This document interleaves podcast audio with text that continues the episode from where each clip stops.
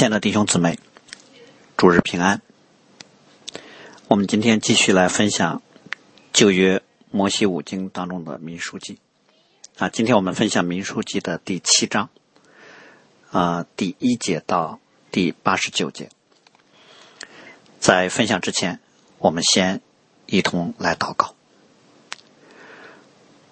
荣耀全能的父神，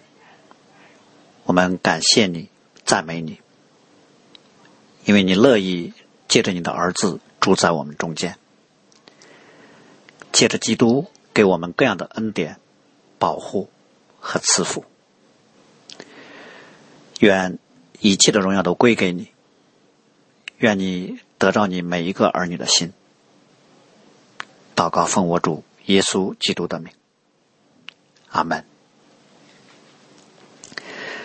好，今天分享民数记的第七章。啊，一到八十九节，啊，这是非常长的一章。啊，这是在啊前面我们分享过数点人数、安排各营以色列人的位置啊，以及数点了立位人啊，说明了他们的特殊职责之后，就记录了啊十二支派的族长在会幕前啊献礼物的礼仪啊，所以第七章呢，主要是一个献礼过程的记录。啊，这是旧约当中可能仅次于诗篇一百一十九篇的一章经文。啊，这一章的经文的主题啊，就是奉献这个词。啊，这章经文也确实主要记录的就是会幕立起之后，以色列全体会众啊为祭坛和圣所所举行的奉献礼。啊，当我们读这段经文会发现，实际上七章呢记录了两个礼仪。啊，一个是摩西高抹会幕分别为圣的礼仪，这是特别表达神借着会幕临在以色列人当中。啊，所以从旷野时期的会幕一直到啊进入迦南之地之后的圣殿，啊都是神临在的象征。啊，以此来提醒以色列人，耶华是他们的神，是他们的王。啊，第二个礼仪呢，就是众支派。啊，在会幕当中献礼物的奉献礼，主要表达的是对于上帝临在和上帝王权的承认、顺服和感恩。那我们会从三个方面来分享啊，这八十九节经文。啊，第一个方面就是会幕的高猛，啊，第二个方面就是众支派的献礼物，第三个方面就是神对摩西讲话在神座上。啊，我们刚才说，会幕是上帝同在的象征，啊，以色列人就在这里遇见神，所以呢，会幕啊以及此后的圣殿，啊，其实是以色列人整个生活的中心。所以以色列人在啊出埃及之后，上帝带领他们所做的第一件事情啊，就是建造会幕。他们用三个月的时间从埃及离开，来到西奈山，到了西奈山之下。啊，到了西奈山啊，西奈山下之后，他们大概是用了九个月的时间啊，领受律法啊，建造会幕。那在出埃及之后啊，第二年，也就是出埃及之后一整年啊，就把会幕给建立起来了。那因此，我们就会看到啊，《民数记》的写作顺序呢，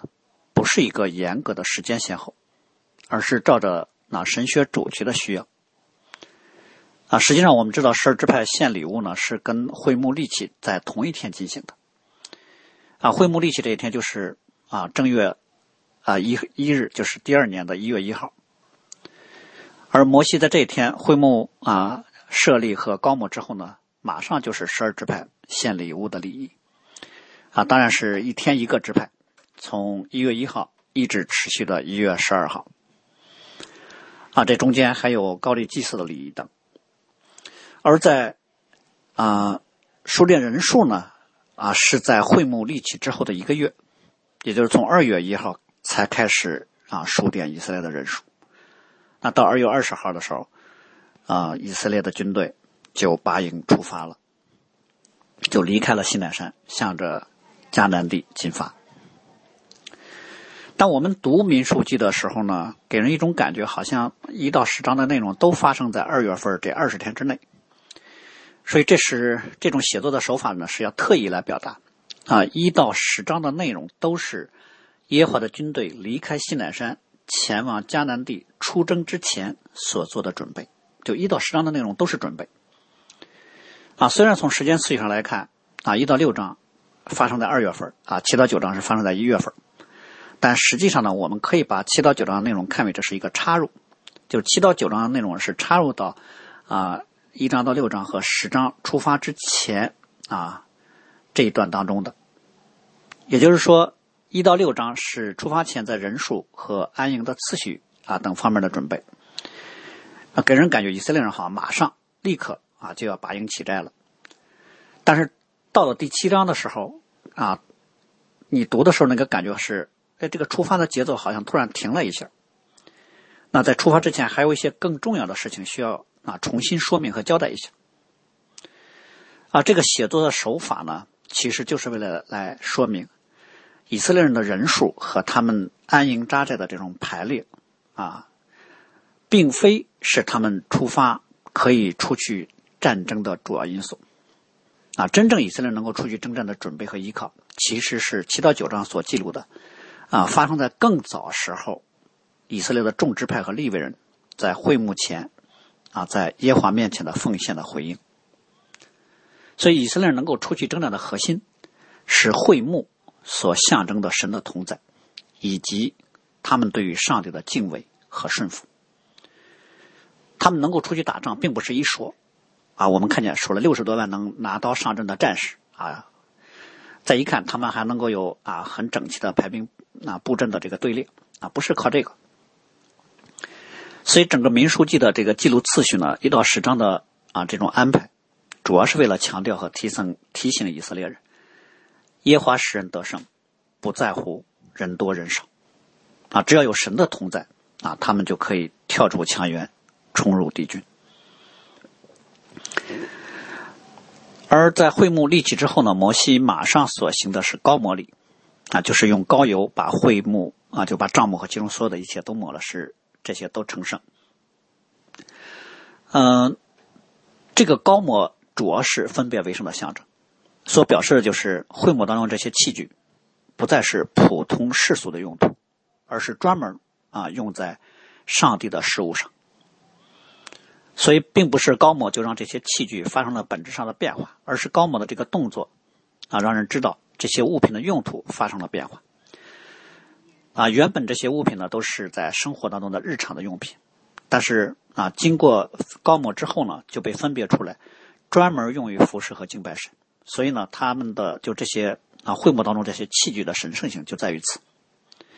神要借着这些被高抹之物与以色列人同在。而这里的高抹呢，我们啊会看到圣经里面啊说的是用油来高抹啊，在利未记的第八章里面就有记录。呃，油在圣经当中呢，通常是象征圣灵，啊，表明这个对象被赋予了特殊的用途和功能。同时呢，上帝也借着被高抹的这个对象，有特别的恩典赐下。嗯，当然也有一种也有一种说法说，啊，会幕这些物品呢，都是用血来高抹的啊。但实际上，在圣经里面的就在旧旧约圣经当中，从来没有把高抹跟血这个词连在一起的。提到血的时候，都是用撒或者涂抹。啊，因为“高某”这个词呢，更多侧重的是啊自上而下的一种恩典，是神自己把这些物品从世界当中分别出来的。啊，所以呢，这些物品原本呢，并不是说是污秽的，啊，需要血来洁净了，然后才能被上帝使用，而是说这些物品原本是世俗的，啊，现在上帝呢，以他的能力和话语，将这些世俗的物品分别出来，啊，使他们成为被神使用的分别为圣的器具。那在会幕的高摩礼完成之后呢，以色列的啊各支派的首领呢，马上啊就带着礼物来奉献了，啊，这还不是一个正式的奉献礼啊，这是对于会幕设立之后啊他们在上帝面前的第一次的奉献。嗯，他们奉献的是什么呢？六辆棚子车和十二只公牛，啊，每两个首领呢奉献一辆车，每一个首领奉献。一头牛。所以我们会看到，会会幕在设立起来之后，啊，以色列众首领的奉献的礼物，其实呢是看见了利未人在会幕服饰当中有搬运的实际需要，啊，然后他们才有针对性的来奉献。当然，我们看见神非常喜悦这样的奉献啊，所以不但告诉摩西你要收下来，还还告诉摩西你该怎么来分配使用。怎么分配呢？呃，前面我们已经提到过了，啊，上帝让立位支派的三个家族分别负责会幕当中的不同的事务，啊，比如在啊哥辖家，除了亚伦家担任祭司之外，哥辖家族的七个立位人，他们负责管理圣所里面一切被盖起来的那些器具。那哥顺家呢，主要是管理会幕当中的一切罩棚啊、门帘啊、苇子、绳子啊这些软的啊织物；而米拉利家呢，主要管理会幕当中一切啊各种板啊、栓、柱子啊、座、橛子等等。所以呢，摩西的分配的就这么分配：给哥顺家分两辆车四头牛，给米拉利家分四辆车八头牛。啊，可能主要是那些柔软的织物呢，两辆车就够了。但是那些硬件啊，得需要四辆车才行。而到了哥辖家呢，不用分给他们，为什么呢？因为上帝的规定是，他们负责会幕中圣所当中那些特别的物品，这些物品不能用车拉，这些物品包裹好之后必须用人来抬。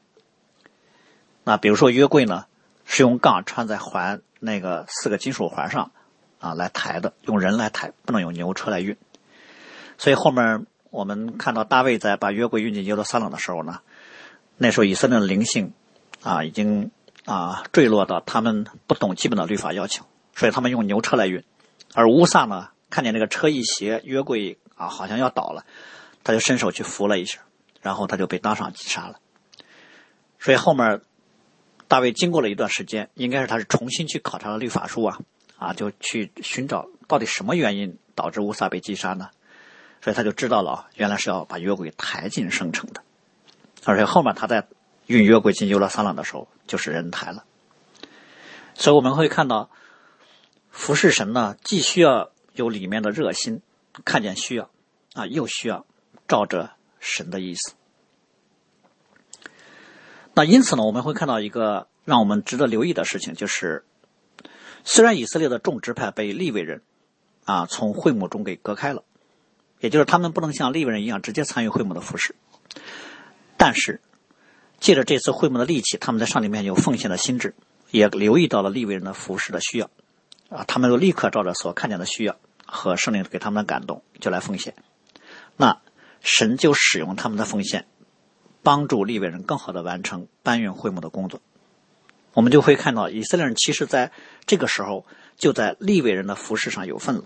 啊，照着他们所奉献的物品，啊，以色列人其实也参与了利未人在会幕当中的服饰。啊，今天呢，我们同样，其实我们知道神给每一个人有自己独有的恩赐和位分，啊，神给了我们个人有个人不同的服饰的责任，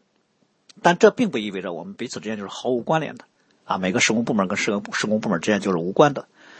反而呢，其实我们会看到啊，上帝在教会当中所设立的不同的恩赐啊，不同的施工是彼此配搭服饰的，啊，我们可以借着对于不同的服饰有看有我们自己的看见啊，或者提些建议，或者为他们带导，或者奉献啊金钱，或者奉献各样物品等等，啊，不但能够帮助那些直接承担这项服饰的啊弟兄姊妹。而且呢，自己其实也借着奉献啊，被上帝使用，参与在了更多的服饰当中了。那比如说啊，宣教，不是所有人都去做宣教士，但是我们可以通过带导、探望或经济上的资助来支持宣教士，这样也在宣教的事情上有份。啊，比如说很多啊服饰啊，儿童主日学或者其他的服饰啊，有些弟兄姊妹可能没有那种啊更多的时间的固定时间的投入啊，但是他想。啊，要支持一个服饰，啊，就可以跟，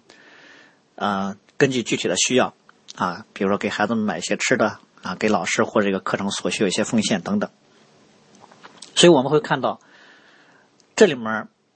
以色列十二个支派，啊，看见会幕设立之后，他们对于啊会幕的第一份奉献啊，对于我们今天的应用就是，我们也可以用奉献的方式来参加更多的服饰。这不单其实不单是我们服饰疆界的扩展，而且呢，这也是让我们在服饰当中能够更加的合一。啊，甚至我们可能还留意到，这次以色列众支派的奉献啊，其实是作为一个整体来奉献的，甚至可以称为是叫合作奉献。从这可以看见，就是两个首领一块奉献一辆车。所以这就是保罗在新约里面论的教会建造时所说的啊，全身靠靠着基督联络的合适啊，百节各按各职，按照个体的功用彼此相助，便叫身体渐渐增长，在爱中建立自己。好，然后才是正式的啊十二支派的奉献礼啊，就是在会幕设立当天呢，以色列的众首领呢啊都来献礼物，然后用高抹坛之后啊，他们就来行奉献坛的礼。嗯，圣经当中对于奉献礼呢啊，应该是记录了有三次，一次呢就是这里会幕建立之后啊，众支派来行奉献坛的礼啊，第二次就是所罗门在建殿之后。行奉献圣殿的礼，啊，第三次是在尼西米带领以色列人重建城墙之后行奉献城墙的礼。那我们知道奉献礼的含义呢，啊，就是一个人在面对上帝在我们中间所做成的大事，啊，所给的各样的恩典，啊，借着我们的手所赐下的祝福，我们应该如何来看待和回应？啊，奉献礼的含义主要是这个，具体的啊会幕。会幕不是以色列人为上帝建造了一个比天上的宝座还要荣耀辉煌的居所啊！上帝看了之后啊，特别喜欢，立刻就从天上搬到地上来住了啊！其实不是以色列人在为上帝建造居所，而是上帝为了赐福和帮助他们，为了能在他们中间居住，主动告诉他们该怎么才能啊让神和他们同在。所以所罗门在献殿的时候所做的那个非常著名的祷告当中的一句话啊，就表达了这一点。啊，所罗门啊，献殿的时候祷告里面说：“神果真住在地上吗？看呐，天和天上的天尚且不足你居住，何况我所建的这殿呢？所以这殿，与其说啊，这是为上帝造的啊，其实啊，这殿是为人造的。所以以色列的十二个支派在坛前啊行的这个奉献里，不是他们把这坛和会幕奉献给神了，而是其实是他们把自己奉献给神了。”因为从会幕的建造样式的启示到实际落成，啊，都是神在他们中间工作的啊。借着摩西啊和对于啊借着摩西对于会幕的啊高摩呢，就宣告神已经为他和他的百姓之间啊互动做好了一切的准备了。现在到了以色列百姓来表达他们是否愿意来亲近神的时候了。所以十二个支派的献礼就表示他们愿意在上帝面前自己。他们愿意啊，以感恩和顺服到神的面前来，啊，他们愿意凡事都来寻求啊，寻求和顺服神的旨意。所以，单单是会幕设立和高抹，其实并不能保证神就会与以色列人同在。只有他们愿意在神面前啊，承认上帝的主权，愿意把自己完全奉献给上帝之后，啊，他们才能够真的。靠近圣所，啊，神也才能真的与他们同在。那具体的十二个支派，他们啊怎么奉献的呢？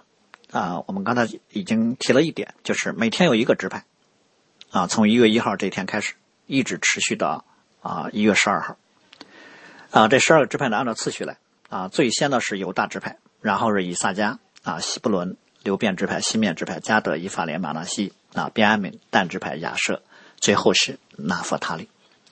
啊，这个顺序呢，就是我们一开始在民书记的开头读到的以色列人啊安营的那个次序啊。每一个支派所献的供物呢，啊，可以分成三类，就是器具、素祭和祭牲。啊，他们是用器具呢，一共是三个器皿啊，一个是大概一点五公斤左右的一个银盘子。啊，里面装的都是调过油的细面，啊，一个是大概啊不到一公斤的一个银碗，啊，还有一个大概一百多克的一个金勺，啊，勺里面装的是那个比较贵重的香，啊，那两个器皿当中呢，装的都是啊调过油的细面作为素剂，然后剂生呢主要是燔祭啊赎罪剂和平安剂，啊，用于燔祭的主要是啊，他们有一只公牛，一只公牛犊，嗯，一只公绵羊。一只一岁的公羊羔，赎罪祭呢是一只公山羊羔，嗯，平安祭比较多，两只公牛，五只公绵羊，五只公山羊，五只一岁的公羊羔，这是每一个支派啊每天都要献上的。呃，这其中的含义是什么？首先，我们说这个器具本身呢是用金和银啊来来作为盛素祭和盛香的器皿。表达的就是要把最好的献给神。当然，我们可以可能会说，那如果拿一个陶土的罐子，啊，或者是弄一块布包着，把面拿过来行吗？从使用的角度啊，没没什么问题，也可以用。但是如果以色列人自个儿在家里面，他用的他们用的是瓷器，或者他们用的是金属的器皿啊，去用这样一种方式啊来作为献祭的器具，其实就表明他们内心对于上帝的感恩和敬畏，并不是那么完全。啊，我们之前也提到过，任何礼仪的设计都是为了表达内在的属灵含义，而任何礼仪在让人看见的时候，它的教导功能也就在这个方面。所以，金银器具呢，不单单可以将来的会幕当中接着使用，其实更是表达了以色列人在上帝面前全心奉献的心智。因为上帝其实是实质和外在都要啊，内心和行为都要，内容和礼仪都要。那第二个方面的含义呢，就是素祭本身啊。素祭呢，主要是表示对于祭祀的支持啊，因为素祭对于圣殿的祭祀来说是他们主要的收入来源。啊，以色列人献的素祭呢，基本上都归了祭祀所有。嗯，所以这里把素祭特别放在前面呢，啊，就表明以色列人看见祭祀的需要啊，他们乐意支持祭祀的生活。然后第三个方面就是。啊，翻祭、赎罪祭和平安祭。翻祭我们知道啊，它是非常单纯的一个啊献祭，就是表示完全对上帝的奉献。而赎罪祭呢，主要表示的是啊以赎罪、以献祭的方式啊来得到上帝的赦免。啊，平安祭主要表达对上帝的感恩。所以我们会看到整个奉献里的基调呢，是在上帝面前的感恩和欢喜快乐。啊，因为上帝的恩典已经借着会幕的设立显明出来了，啊，也也因为当他们如此甘心乐意献祭的时候，上帝喜悦或者上帝悦纳他们的奉献。所以，我们从众首领在会幕之后，不单是献上了牛和车，而且还献上了各种供物，啊，献上了素祭、啊燔祭、啊赎罪祭和平安祭，啊，这就清楚的让我们看见他们对于上帝。在他们中间所设立的祭司制度的尊重和支持，啊，他们乐意以这样的方式来敬拜神，啊，也乐意供应祭司的需要。那可以这么说，整个会幕的正常运转跟以色列人的感恩和奉献是联系在一起的。看以色列人如果不献祭，那祭司的生活就会很困难，啊，当然以色列人如果不献祭，对于他们自身来说，他们跟上帝的关系也很危险，因为会幕本身就是为。啊，会众设立的，啊，祭祀也是为他们设立的，立位人也是为他们设立的，所以我想他们的献祭很清楚的表明，他们知道这一点。啊，会幕不是属于祭祀，也不是属于立位人的，啊，只不过是神把这两类人分别出来，借着他们在会幕当中服饰，来帮助以色列人更好的来敬拜神，啊，更多的蒙神的赐福。我们留意到一个啊很特别的。啊，记录的方式就是这张纸，所以篇幅非常长，就是因为啊，以色列的十二个支派每天所献的礼物呢，都记录了一遍，而且呢，他们每天所献的是一模一样的啊，没有任何不同，所以给人感觉这是重复记录了十二遍。那我们可可能会想，那为什么就不能在一天之内啊一块献上呢？为什么要一天一个支派啊，而且还啊每天都要记录一遍呢？那我想是这样，圣经当中一般重复都表示重要，啊，重要到不能省略，啊，重要到每一次都要呈现，重要到每一次的重复都值得来思想和观摩。这可能是圣经里面重复次数最多的一个礼仪了。当然，这就表明啊，这一次他们在会幕面前的奉献礼是非常隆重的。啊，隆重到呢，他们每一个支派必须在上帝面前单独的面对神来表达。啊，甚至我们可以这么说，其实每一个支派的首领在这里，就是啊，象征了他们每一个支派当中的每一个人。我们每一个人，其实都要在上帝面前单独面对上帝，把自己奉献给神。那第二个方面的含义呢？这里的重复就是每天所献的都一样嘛，啊，就表示每一个支派，当然也是每一个人啊，在上帝面前奉献自己的要求是一模一样的。每一个人在上帝面前的责任没有任何分别，啊，当然会有次序上的一些差别，但实质上没有不同。从来就不会出现神对这个人要求多一点啊，对那个人要求少一些啊。上帝跟保罗说：“你要全部奉献来跟从我。”啊，对彼得说：“你差不多就行了。”没有这样的事儿。圣经的原则从来都是神要全部、所有、一切。啊，上帝对我们在基督里面蒙恩的人要求的是毫无保留的爱和奉献。啊，就是你要把上从上帝所领受的完全交给神，完全乐意照上帝的心意来使用，这就是奉献了。所以只有上帝所给的不同，那不存在上帝要的不同。所以有人说啊，主你为什么不能给我五千两银子啊，只给了我两千两？那上帝说从来没给你要过五千两呀，啊，你也不要想着说给了你五千两，你只奉献两千两，给了你多少你就奉献多少，给了你两千两，你就把两千两都完全奉献出来就可以了。第三个方面呢，这里面重复十二次呢，也表示神看重每一个支派，神不会厚此薄彼。那次序上虽然犹大支派排在第一位，拿弗他利排在最后，但在神眼中同样看重。那没有哪个支派更特殊，表现在可能我们每个人的分工不同，位置不同啊，恩赐和职分也不同。比如说有人啊有上帝所赐的治理的恩赐。有人呢就有探望的恩赐，有人有教导的恩赐，啊，有人在教会里全职，有人在公司里上班，有人在家全职的啊操劳家务等等。不管在哪个职分和什么工作上，其实上帝所要的都一样，就是尽心尽力尽意爱耶和华你的神。所以任何一个人只要在上帝给他的职分上，照着上帝的要求尽心竭力的去服侍，啊，神都喜悦，神都关注，神不会厌烦。也就是说，我们读的时候可能会觉得啊，十二次的重复，但神喜欢这种重复。啊，神不会因为说每一个人都有一样的奉献，然后他就啊审美疲劳了啊，前面还关注，后面不那么关注了。所以，神上帝从来不是啊一个笼统的打包的方式啊看待我们啊在他面前的委身和奉献。神其实关注到每一个个体，每一个人。所以这里面其实这个奉献。啊，十二次的重复呢是故意的，是刻意这么写的。啊，没有把它改成说上来献礼物的都有啊，犹大等等等十二个支派啊，他们每天所献的都都一样啊，有一下这么多物品啊，这种简这种记录就简洁多了啊。但是圣灵不是这么感动摩西的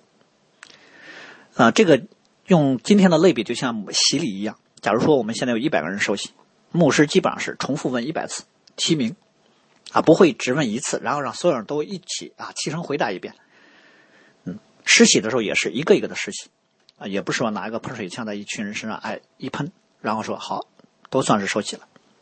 啊，不会这样。那第四个方面的重复的含义呢？这里一天一个支派，其实也是告诉我们在上帝面前的服侍和奉献是不能停止的，每一天都要在神面前尽心竭力。照着起初认识神的时候所领受的感动，来持续的追求和服侍，就是每一个人，我们每一个人每一天都要把自己奉献给神，更深的奉献给神。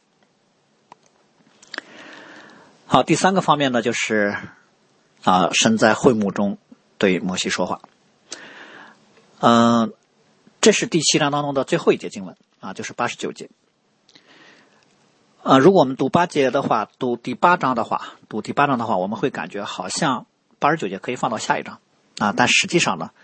啊，八十九节，摩西在啊会幕要与神说话的时候，他就听见在啊约柜的神座上就有声音跟他说话。这一节经文其实放在第七章的结尾啊是非常合适的，因为这是神对于前面十二个支派献礼物的一个回应。也就是说，神在约柜的身座对摩西讲话，就是神悦纳众支派。献礼的明证啊，可以说这是整个奉献礼的高峰。嗯，这应该是整个圣经里面记载的上帝第一次在会幕中的神座上向摩西来说话。对，所以我们可以把这个用现在的某个某啊某种通电或者是电机的仪式啊来类比一下啊，就是会幕开始了第一次正常的运行。呃，深座呢，我们要稍微的介绍一下，就是深座其实就是在至圣所之内，啊，约柜的顶，啊，就约柜的那个顶盖嗯，这是在整个至圣所当中最重要的物品，啊，一两头一头各有一个基路伯，啊，用金金所锤出来的，其实就是两个天使的形象，带着那个翅膀，两个翅膀呢要互相遮掩，啊，脸对脸。而身座呢，也被称为是赎罪的遮盖，啊，以色列人每年在赎罪日的那一天，大祭司可以带着祭牲的血啊进来，啊，为以色列人赎罪，所以这是至圣所当中最荣耀、最圣洁的所在。而神也就在身座上向以色列人讲话。那从新约的角度来说，啊，身座其实象征就是象征了新约的耶稣基督，啊，我们是因基督的宝血可以到父神面前来。啊，这是我们非常熟悉的希伯来说的经文啊，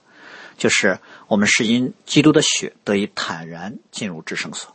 啊，是借着他的身体啊，让我们可以到上帝面前来。所以在新约当中呢，基督呢就是祭坛，就是会幕，就是圣所，就是至圣所啊，他基督就是神座啊，他是在啊圣灵啊无限的赐予。和高抹中，把自己完全献给了神，所以基督是用自己的血，一次就成就了永远赎罪的事所以对于呃新约的基督徒来说啊，今天我们读的这一段经文呢，应用到我们身上啊，其实是非常自然的，就是我们当在基督里把自己无瑕疵的奉献给神啊，表现在我们的生活当中。其实每一次奉基督的名祷告，我们都是在表达。我们完全愿意照着基督的心意到神面前来寻求，啊，也唯有照着上帝的心意来寻求，我们才能够来进见神啊。其实这里面我们要说明的，就是对于摩西讲话的这个声音呢，跟在西奈山上啊，跟摩西讲话的声音是一样的，啊，当年的西奈山上啊，神直接对摩西说话，啊，现在在会幕的深座上对摩西讲话。西奈山呢，因为是不能移动的，但是会幕却是可以移动的。这样以色列人不管去哪儿，啊，只要有会幕在，神就可以对他们讲话，啊，只要有会幕，他们就可以寻见神。所以对于以色列人来说，他们虽然在旷野当中经历了很多的恩典，啊，西奈山上领受了律法，但是最大的恩典就是神住在他们中间，啊，神为了持续的能够住在他们中间。就借着摩西赐下律法，建造会幕，啊，并在神座上向他们说话。啊，这里我们要稍微提一点点，就关于啊，上帝其实是借着他的话语在人心当中的啊运行，来显出上帝的临在和赐福的。啊，以色列如果能够听神的话，啊，神就与他们同在，啊，他们就凡事亨通。如果他们不听从上帝的话，啊，神就不与他们同在，他们就会遭遇祸患和失败。所以这里面听从呢，就以色列听从上帝的律法呢，是指他们从内心当中啊真实的敬畏和顺服。否则的话，信仰就会变成一种外在的啊城市化的宗教了。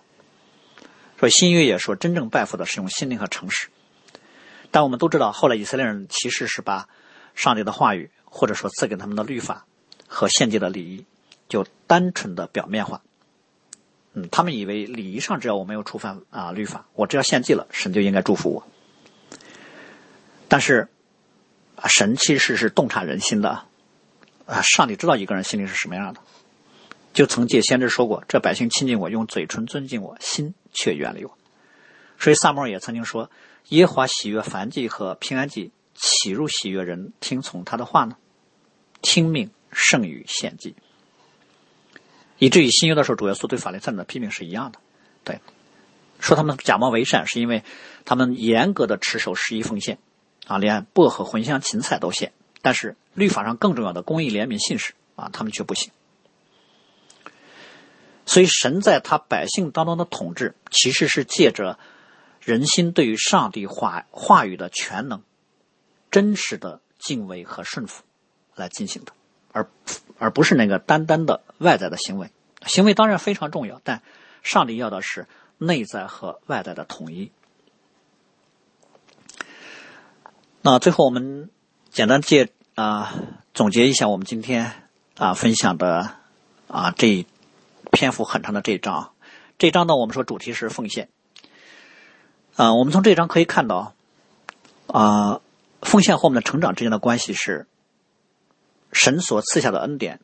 只有以奉献、感恩和顺服作为回应才是合一的，啊只有这样才能有后续更多的赐福。所以，一个人持续的把自己奉献给神，才能持续的经历上帝。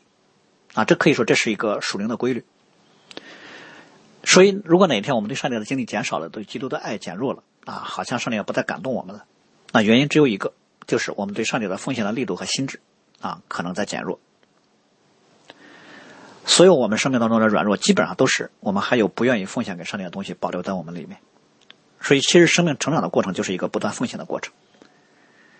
所以新约里面保罗说，我们是现在上帝祭坛前的活祭，因为旧约的祭都是死的，宰杀了之后再献上；新约的祭都是活的。嗯，为什么新约祭是活的呢？因为神要的是甘心乐意啊。但是活的就有可能今天献上了，明天又跑了。当然，我们也知道跑也跑不到哪儿去。只要是啊神所拣选的，上帝一定会把我们再重新拉回来。嗯，但我们在这里面特别强调的一点就是。我们只有每天不断的把自己更深的奉献给神，啊，我们里面不断的每天都有所更新，啊，我们不断的把我们里面那些啊隐藏的啊不让人知、不让上帝知道的啊，愿意拿出来放在神的面光当中，只有这样，我们才能更多的去有生命的成长和对上帝恩典的经历。而奉献应用在服饰上呢，啊，刚才我们其实已经提到了一点。就是一个人只有把自己奉献给神啊，神才能使用他。就是奉献在服侍之前，奉献的心智是服侍的基础。啊，如果没有奉献的心智，其实我们跟神的关系不是正常的啊，很可能我们的服侍呢，要么就是利用神，要么就是一种啊漫不经心的应付啊，尽到所谓的宗教的责任。所以我们在服侍上，其实应该是为基督的缘故，愿意把自己交在上帝手中。这样既能知道上帝对我们生命的带领方向，啊，又能够得到上帝的同在和引导，啊，越是重要的职分，啊，越需要奉献的心智是清晰的，嗯，因为奉献这个词，其实它那个字根含义就是靠近、接近的意思，嗯，上帝临在的时候，我们需要靠近神，而靠近上帝呢，其实就是奉献，而是就是奉献自己的那个意思。那奉献和恩典的关系是什么呢？其实我们可以看到啊。在这段经文当中，十二个支派到会幕前面啊来献礼物，主要就是对于神在他们中间设立会幕的回应。而神在神座上借着摩西说话啊，就是神对于十二支派啊献礼物的回应。那所以我们就会看到啊有一个有一个模式，嗯，啊这个模式呢啊就是如果上帝赐下了恩典。我们以感恩的心来回应，那么上帝就会赐下更多的恩典。我们再继续以感恩和奉献的回应，神会接着再次恩典，就是这样一种啊模式。嗯，那新约其实有一个类似的说法，就是凡有的还要加给他，叫他有余；凡没有的，连他所有的也要夺去。那最后就是奉献的心智和奉献的实际。嗯，呃，我们知道在第五章当啊，在第六章当中，嗯，特别提到拿西尔人。拿西尔人的奉献呢，其实主要是侧重在礼仪方面啊，表明自己在上面那个奉献的心智。嗯，那么今天我们读的第七章呢，众支派在会幕前的啊奉献，其实主要是以实际的财物啊，当然它也是一个礼仪啊，它也是一个礼仪，但是它更侧侧重在是一个实际的财物啊，来表达对于上帝的感恩和奉献。就是说，众支派这次的奉献啊，更多的是以实际物品的拿出来。来表达他们里面的奉献心智，这里面就让我们看见，上帝啊，我们在上帝的恩典上的奉献呢，并不是一个单纯心智的问题，也不是一个礼仪的问题，啊，其实更是一个实际投入的问题。啊，有些民间信仰会说心诚则灵，但基督信仰要求身心灵全然奉献。啊，就像使徒约翰的信里面所说的，啊，你有很多钱，然后看见弟兄处在。啊，穷乏当中，啊，然后你塞住怜悯的心，那你里面就没有对上帝的爱。所以我们彼此相爱呢，不要在言语和舌头上，要在行为和诚实上。那到了教会的施工和各种服饰是一样的，不是一句简单的说“哎，我为你们祷告”，啊就结束了，而是要照着你所看见的需要和你本身的能力，